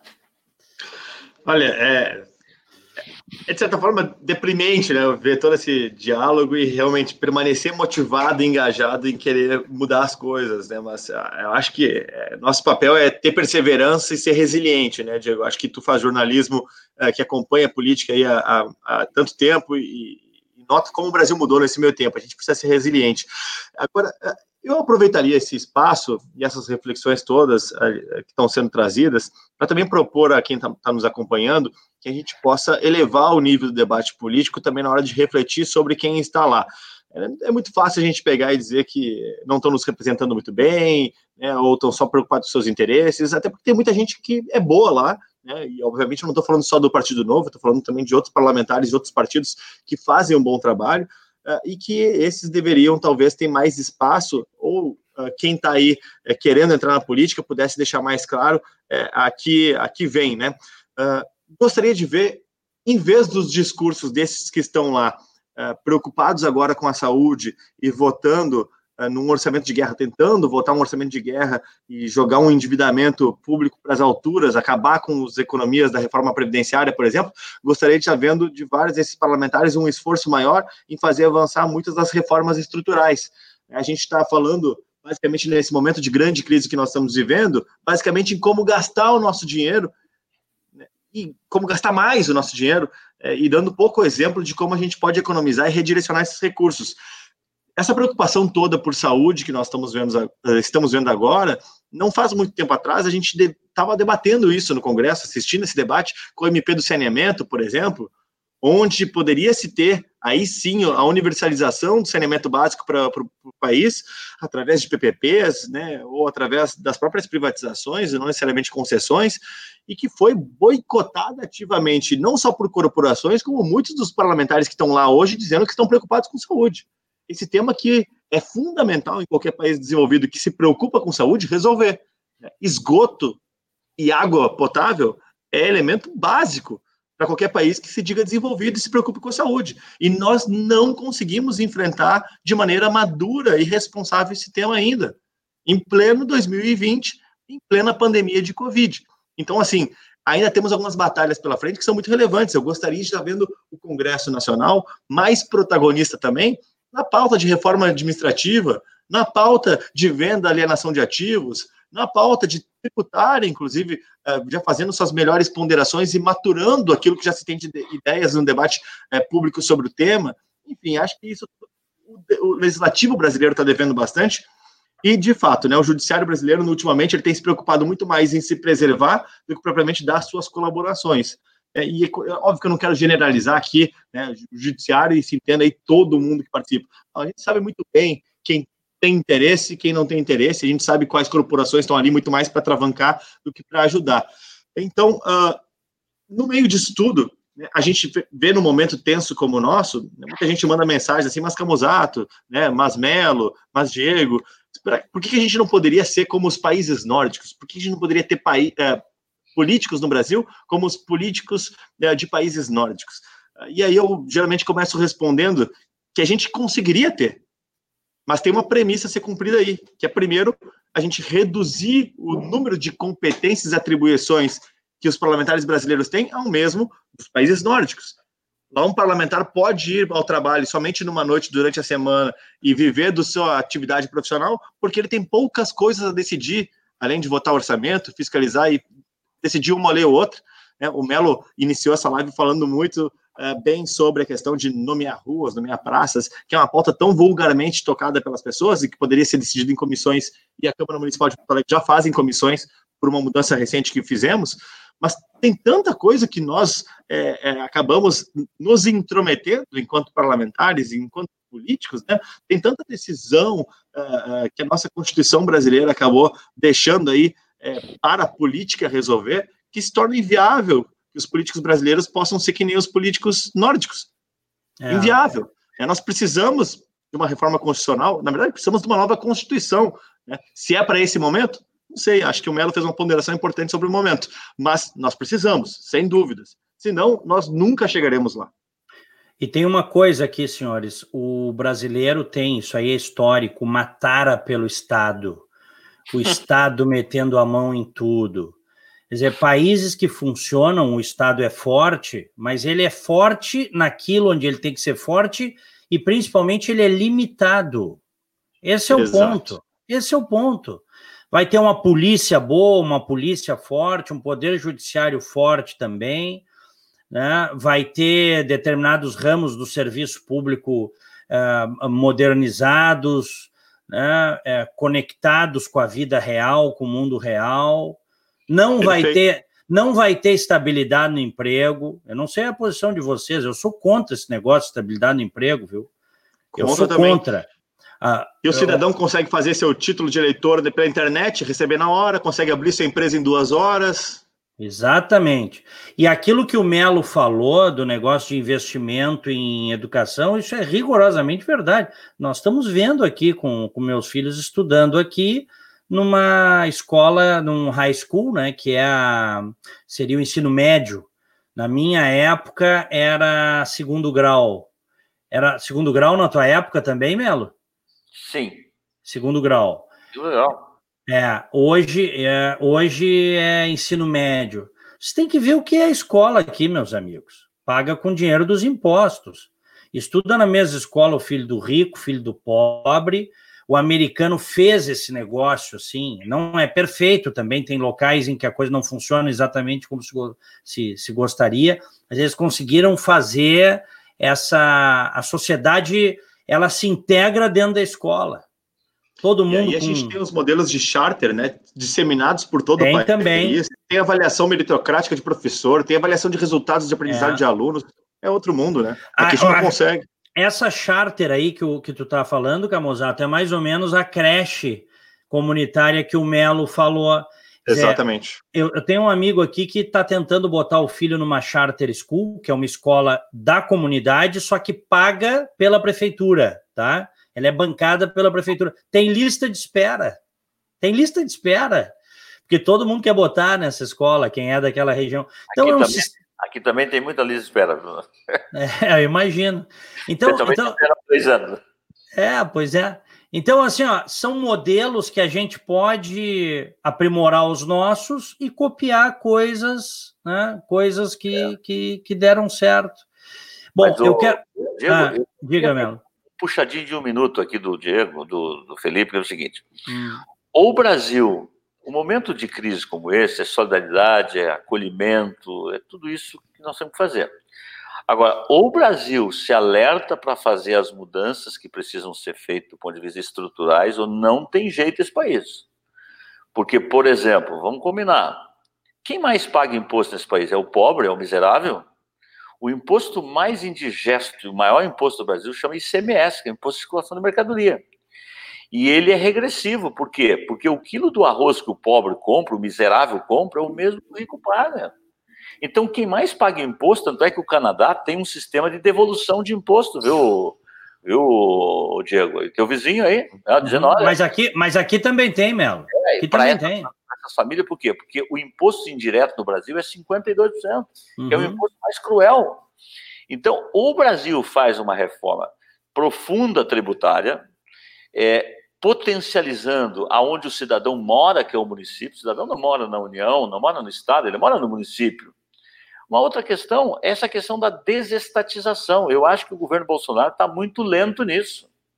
Olha, eu esperava um governo Bolsonaro é, eu vejo vários governos dentro do governo Bolsonaro, acho que tem bons ministros, tem vários ministros que. Esse ministro da infraestrutura, acho que é show de bola, acho que a ministra da Agricultura também é uma bela ministra.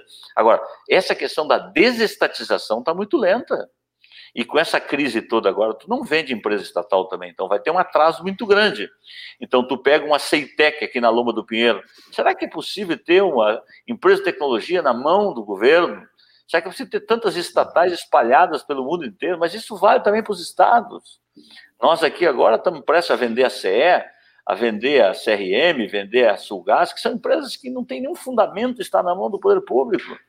Então, são reformas necessárias para o Brasil voltar a crescer. Porque sem crescimento não há dignidade humana. Não há dignidade humana. A Bolsa Família, é, que, que aliás não foi concebida nem no governo do PT, foi no governo do Fernando Henrique, entendeu? A dona Ruth, uhum. muito bem disso. Agora eu quero dizer o seguinte: o PT, olha aqui, ó, o PT juntou os programas. Isso, isso. Mas a concepção disso foi no governo do Fernando Henrique, entendeu? Isso aí. É, isso então, aí. Então veja o seguinte: mas a política, essa política tem que ser uma política de transição. Ela não pode ser uma política permanente. É, quando eu ouvia o governo do PT dizer eu tenho 14 milhões de pessoas no Bolsa Família. Eu disse, mas que coisa louca. O governante dizer assim, eu estou diminuindo a Bolsa Família para 10, para 8, para 9. Entendeu? Mas, Melo, então, Melo, é, esta era a prática clientelista de uso do Bolsa Família que sempre se criticou. E aí alguns marotamente diziam: ah, tá, você é contra ajudar os pobres, você é contra. Né? Aquelas pessoas que questionavam, tenho certeza que vocês em determinado momento também questionaram, porque era flagrante, flagrante o clientelismo, o uso político do negócio. Né? Tanto que uma primeira auditoria aí, já no primeiro ano do governo, vocês viram. A auditoria começou no Temer, continuou no Bolsonaro e caiu o número de pessoas na Bolsa. Tinha um monte de fantasma, um monte de. Um monte de fraude. Um monte de fraude. Né? Então, olha aqui, ó, eu tenho, nós temos mais cinco minutos. Eu quero encaminhar o um encerramento com vocês. Algumas pessoas perguntaram aqui como é que vocês estão vendo a política nacional é, e essa, essa questão do Moro com Bolsonaro.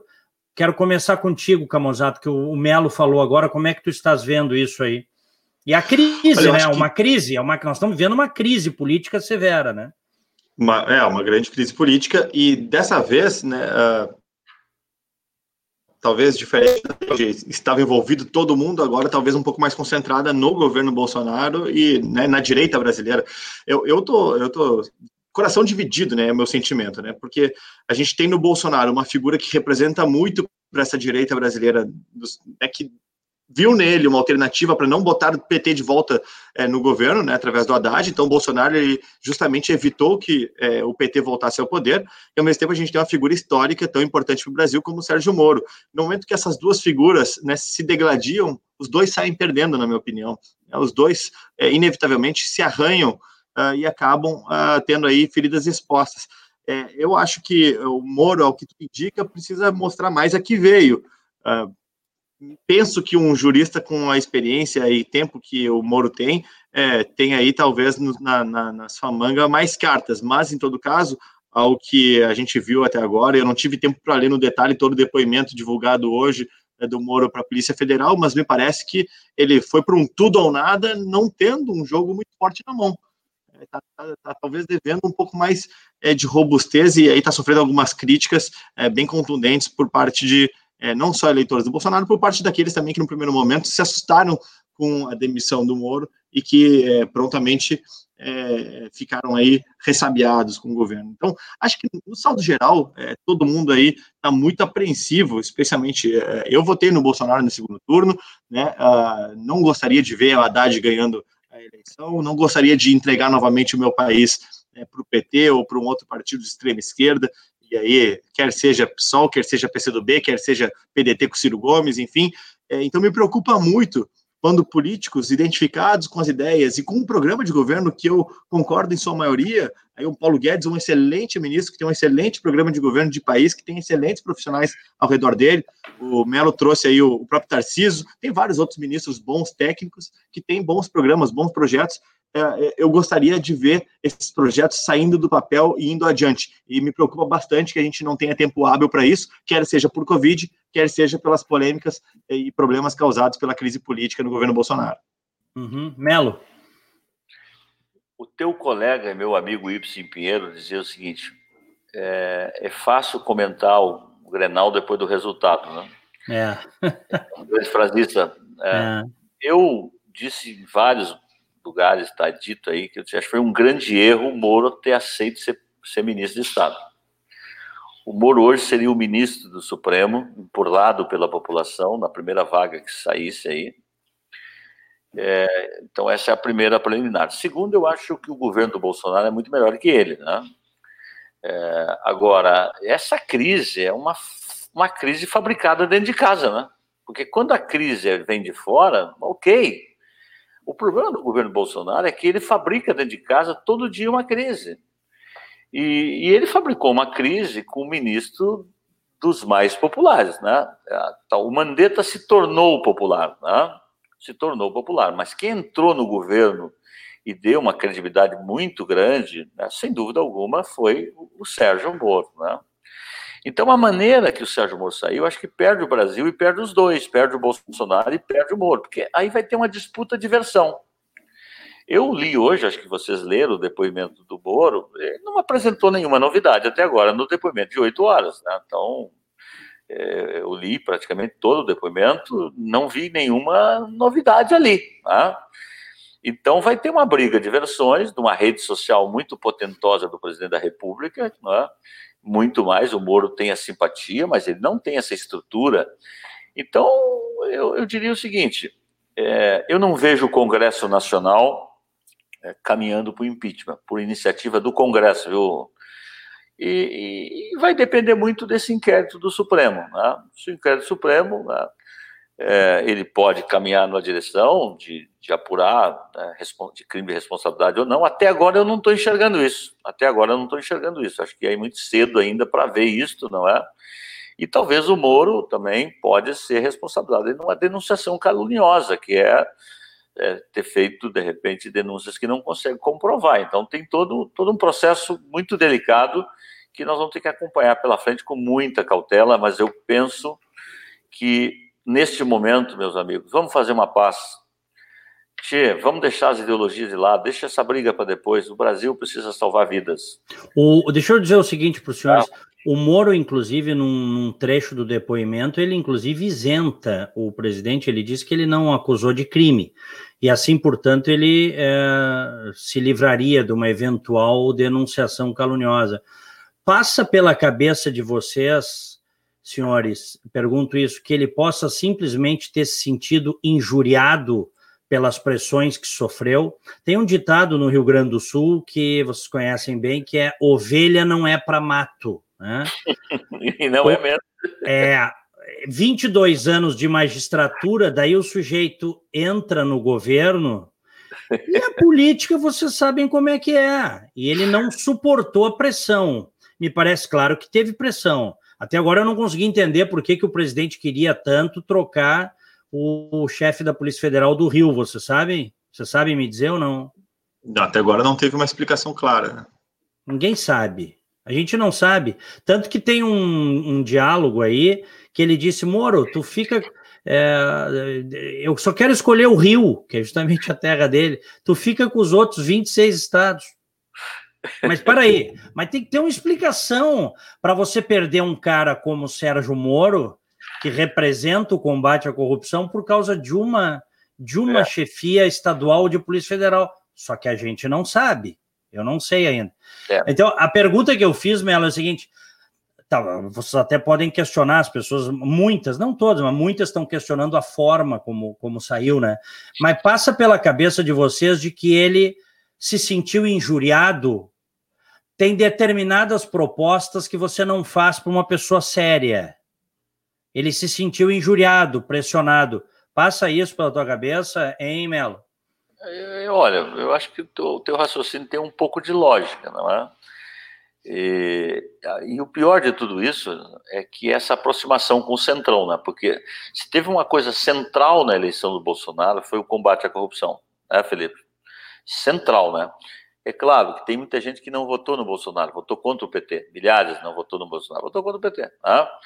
Agora, essa questão da corrupção foi uma questão muito cara, que é um patrimônio do presidente da República. Então, quando ele. É, e o Centrão é aquele, é aquele time de plantão, né? Ele, quando vê um presidente em apuro, ele está ali para dizer: Eu estou aqui para lhe servir. Não, ele está ali para lhe servir ele, para servir ele, né? Então, esse é um problema sério que eu vejo né, para os próximos anos do governo Bolsonaro, porque entregar para o Centrão significa desfazer tudo aquilo que foi a constituição de um governo numa base técnica. Melo, é. Melo, se tu és o presidente da República e tu és contra o juiz de garantias ou a lei de abuso de autoridade, que são coisas que foram colocadas lá pelos corruptos brasileiros, tu sanciona se tu é o presidente? Não, o presidente sancionou. Pode me explicar por que, que o presidente sancionou? Todo mundo dizia que seria um golpe na Lava Jato. Por que, que ele sancionou? Não, ele, ele fez mais algumas coisas. Ele tirou o COAF, por exemplo, que foi uma certa. Tirou. Tirou. Então, então, é, então é, a gente é. tem que colocar todas as coisas na mesa para não se agarrar e dizer assim, ah, coitadinho. Não, não calma. É, não, não. Eu acho, né? É minha opinião só. É, ele é, é, que ele combinou algumas coisas. Veja bem, depois eu digo, volto a dizer, acho que o Moro não deveria ser aceito. Mas ele uhum. foi lá. Vocês lembram daquela foto que o Moro chegou numa, numa viatura da Polícia Federal, foi recebido no Rio de Janeiro, deu uma coletiva onde ele saiu e disse: olha, o presidente me deu carta branca para montar o ministério. Então, Então essas coisas começaram desse jeito. Aí tu está fazendo dessa irritação dele. Bom, e aí quando ele começou a governar, é, ele enfrentou nos seus projetos que ele achava que seriam prioritários do ponto de vista do combate à corrupção, ele encontrou um combate dentro do governo, dentro do governo e no parlamento, porque você sabe que, que o, o Moro tem uma tem uma oposição muito forte no Supremo, você sabe disso, tem uma oposição muito forte dentro do Congresso Nacional e teve um, também um embate dentro do governo. Então, esse desgaste, o Moro só foi feliz entre o convite, que aliás é o momento mais feliz de um político, né? É entre a eleição e a posse, porque depois que tu assume é só xingamento, não? É. Agora, agora, o Moro, no momento que ele assumiu, ele entrou na vida real de que não era aquilo que ele achava que fosse. E acabou dando no que deu. Então, eu acho que teremos sim, esse assunto não para hoje, não para amanhã. É, um inquérito não termina, por mais que o Supremo queira que seja em cinco, seis dias. Não, não, vai demorar, mais gente vai ser ouvida, vai ter cada dia manchete, o presidente vai acabar, como hoje, o presidente já Moro, fez... o, o, o, Moro, o Melo, nesse, nesse inquérito aí do, do Moro, que o STF determinou, o, o, me chamou a atenção uma coisa, pode ter passado batido de muita gente, o Celso de Melo não é teu parente, porque o Celso de Melo é com dois L's, né? Tu és com um L, né, Sebastião? Ele, ele pediu para ouvir os ministros que foram citados pelo Moro, que teriam presenciado uma, uma conversa com o presidente, na qual teria havido pressão. E os, os ministros citados são todos generais, quatro estrelas. Então, não, e aí o Celso de Mello ainda botou na decisão o seguinte: autorizo a condução coercitiva caso não apareça para depois. Eu quero só ver quem é que vai ter coragem de fazer uma condução coercitiva com os generais. É até o Brasil é realmente, olha, sinceramente, é um negócio de maluco. Imagina Bom, o oficial de justiça conduzindo o geral, é, ó. Imagina, imagina o negócio dele. Bom, mas eu só fiz esse parênteses aí. É, Camozato. Não, pois é, eu, eu acho que esse teu raciocínio é, é bem, bem, bem interessante, Diego. Eu, eu, acho que sim, que passa um pouco disso, sim. É, isso, isso passa um pouco pela minha cabeça. Eu acho que o Moro tinha uma longa trajetória é, como juiz, né? Uma longa trajetória de magistrado, a, a, postura é, de magistrado, a forma com que ele lida com as decisões, a forma, inclusive, o regime de incentivos que está posto de outra forma para um magistrado como ele, é, que a vida inteira trabalhando daquele, daquele jeito, é, uhum. é uma, né? Quando tu entra na política como é, ministro, né, respondendo diretamente ao presidente da República e com o Congresso brasileiro, da forma com que está, sabendo o que é a figura Sérgio Moro, o que ele representa também, justamente essa oposição que ele tem, tinha, né, é, no Congresso, no STF, que o Melo já relatou, realmente a coisa muda de figura. E eu tenho uma certa dúvida se aquele entendimento do que, que é certo e errado que o Moro tinha enquanto juiz, se ele permanece quando ele se torna ministro. Né? Porque ministro da Justiça, o entendimento de certo e errado já não é mais tão é, preto no branco quanto o juiz leva, né? Inclusive, é próprio diálogo entre o presidente e seu é, e seus assessores, né? Porque não deixa de ser um cargo de assessoria, né? Mal, dizendo, né? Não quero diminuir aqui o cargo de ministro da República, mas é, é, um, é, um, é um cargo de confiança da presidência, indicado no mérito do presidente, e que está ali a serviço dele.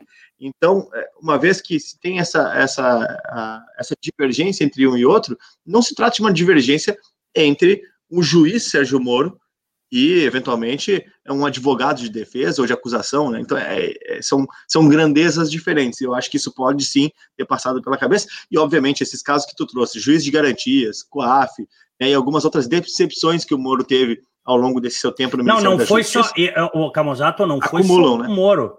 Eu me decepcionei com essas coisas do presidente. E claro, eu, na, não, eu, eu, eu, eu, eu, como... Eu não votei porque eu estava aqui, mas teria votado, tá? É, mas eu, eu digo assim, e eu falei na época, sabes que vocês sabem que eu tenho apresento dois programas de rádio. É, é um erro dizer assim o meu programa, o programa é da uhum. Band. Hum. Eu apresento os programas, né? Mas tenho Sim. plena liberdade para opinar. Eu na época que o presidente é, é, sancionou o juiz de garantias, eu critiquei na época que o presidente sancionou a lei de abuso de autoridade. Olha, hoje a polícia, meus amigos, ela está prendendo réus confessos em flagrante e não está divulgando o nome dos caras para a imprensa com medo de represálias.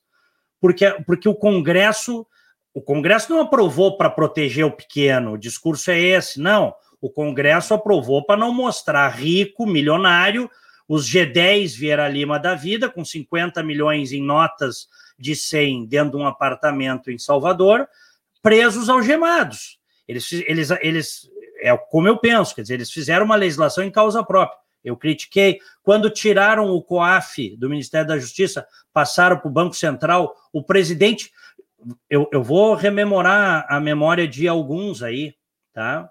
Dar uma chacoalhada. Não quero convencer ninguém, só quero que pense. O presidente demitiu o, o diretor do COAF, lembra? Porque o diretor do COAF uh, publicamente criticou uma decisão do Toffoli, ele não aceitou e demitiu o cara do COAF. Então, tu começa a ligar os pontos e agora o Moro sai e diz o seguinte: olha, o presidente o Moro disse isso. O combate à corrupção não é prioridade do governo. Bom, o fato é que é o seguinte: o governo não rouba, né? O governo é honesto. Até me provem o contrário, o governo é honesto. Talvez seja o governo mais honesto da história. Claro, é um governo novo, mas talvez seja o governo mais honesto da história em tempos recentes. Agora, o combate à corrupção me parece claro que não é uma prioridade sei se tu concordas comigo, Camusato, por, por essas coisas que nós estamos vendo. Sim, por essas, por essas coisas, inclusive. Eu, a Lava Jato dizer... acabou, né? a Lava Jato acabou, não tenhamos mais ilusão. A Lava Jato acabou e com essas coisas que o Congresso aprovou e que o presidente sancionou, e ele não precisaria ter sancionado. Ele poderia ter vetado e jogado a bola de volta para o Congresso. Ele não sancionou. Lava Jato acabou. É, e esse acúmulo de frustrações que o Moro enquanto ministro, justamente por essa diferença de percepção do que, que é certo ou errado que um ministro tem em, em relação ao que era ele antes, né, magistrado, eu imagino que tenha sido para o Moro também, possa ter sido, né, e aí eu corroboro a tua, tua opinião uh, falada antes, possa ter sido uh, uh, fundamental para ele, ele sair, não necessariamente que ele consiga transformar isso num objeto de denúncia, de fato, claro, se tem um claro. crime, né, é. É, mas que esse acúmulo de frustrações, né, e de justamente, né, uma, alguma coisa coisa que para ele não e acabou, inclusive, é, arranhando a própria reputação. E ainda tem água para rolar, concordo com ela, nós ainda veremos muita coisa a partir é. de tudo que estamos aí é, a descobrir, seja pelo inquérito do STF, seja por próximas manifestações dos próprios. Né? É, e, e diga, Melo, o que, que tu querias falar sobre isso? nós acompanhamos né, a manifestação do Moro lá de quase uma hora, é, veja bem, ali, para mim ficou claro o seguinte: olha, eu fiz uma carreira, né, fui conhecido pelo Brasil, pelo mundo, como homem que. Né, o Brasil antes da Lava Jato e o Brasil depois da Lava Jato.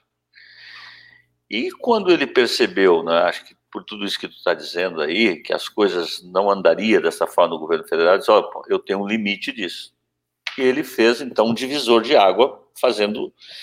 Então, ao fazer uma posição política, não sendo política, aliás, ele fez uma fala mansa, tranquila, não fez discurseira, não fez grandes gestos, e uma fala até que agradou muita gente, né? Uhum. Então, acho que ele quis ali marcar uma posição política, né? e eu até não descarto a possibilidade do Moro né? na política, não descarto isso. Pois é, eu ia perguntar para vocês, vocês, vocês acham que ele é um player, que ele, ele vem em 2022? Diz, diz aí, Melo eu não, eu, eu esperaria um pouco mais. Eu esperaria uhum. um pouco mais, eu não descartaria isso, né?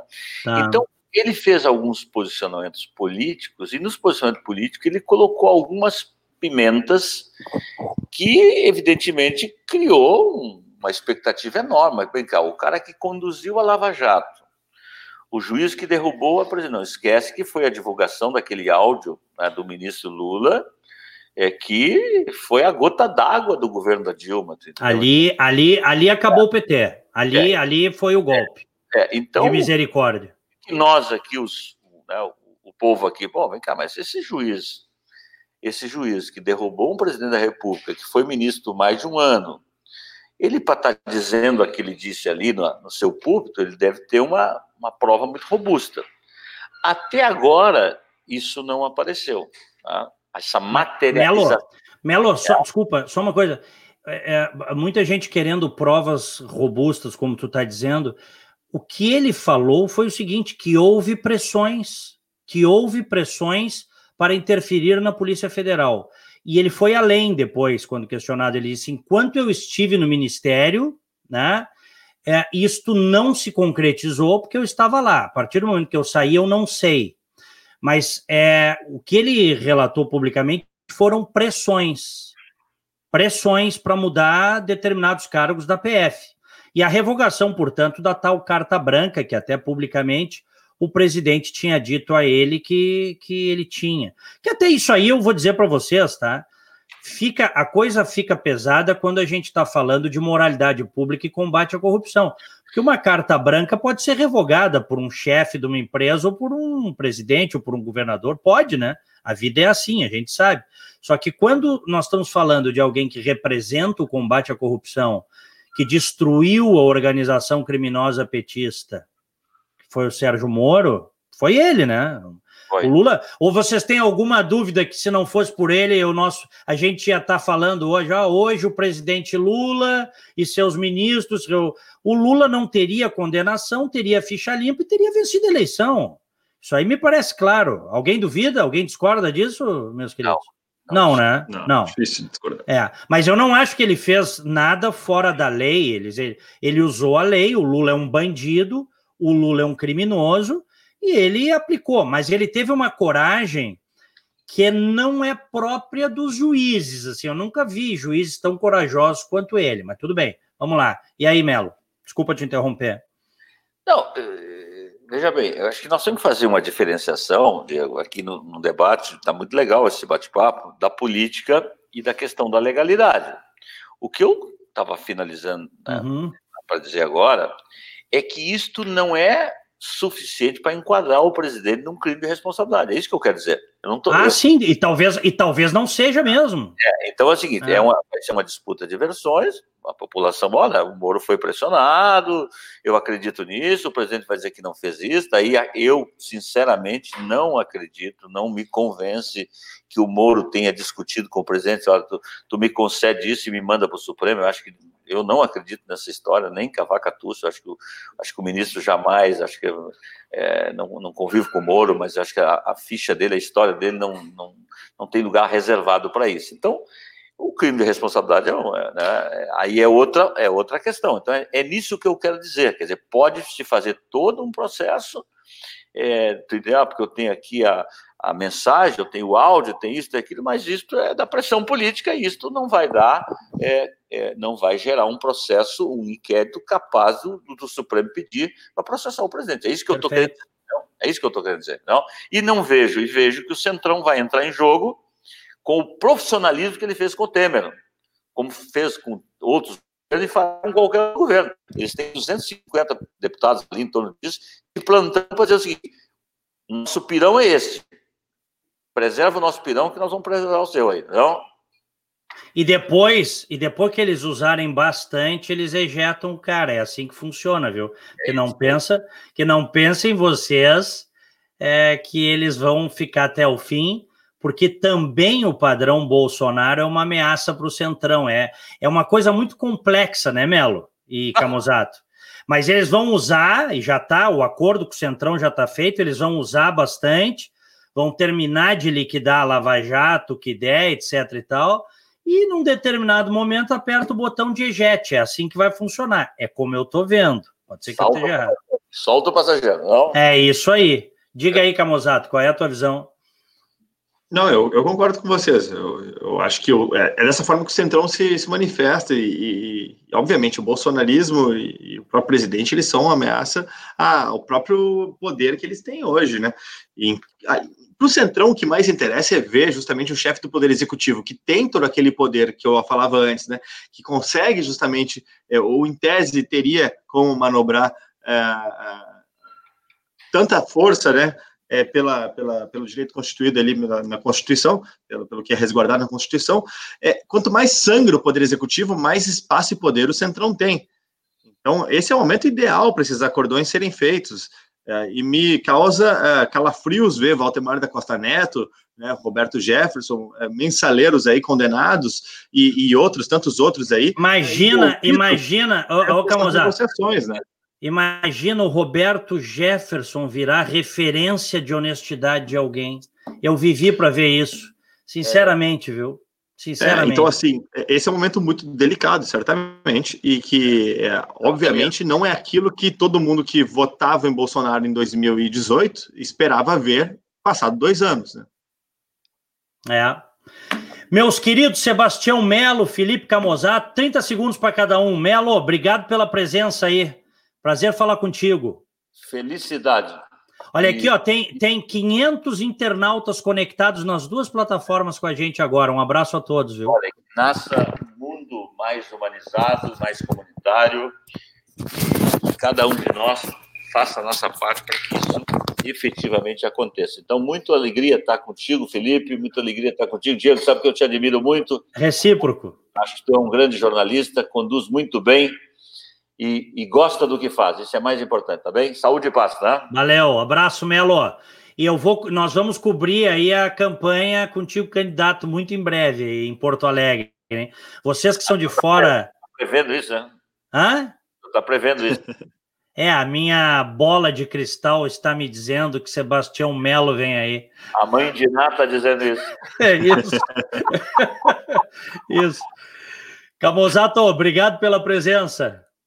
Obrigado, Diego, pelo convite. Também obrigado, Sebastião Melo. Prazer dividir esse, esse tempo com vocês e com todo mundo que nos acompanhou aí. Eh, deixando por último, último um recado aí que meu candidato e aquele que eu defendi para presidente do Senado, do presidente do, da Câmara, foi Marcel Van Hatten, só para lembrar, não foi Maia. E hoje o Maia é inimigo nacional, e justamente, né, é, com todos os méritos ou deméritos. Né? O Botafogo da lista da Odebrecht é o presidente da Câmara. O Botafogo. Vê que coisa, né? E o presidente do STF é o ex-estafeta do Zé Dirceu, o Dias Toffoli.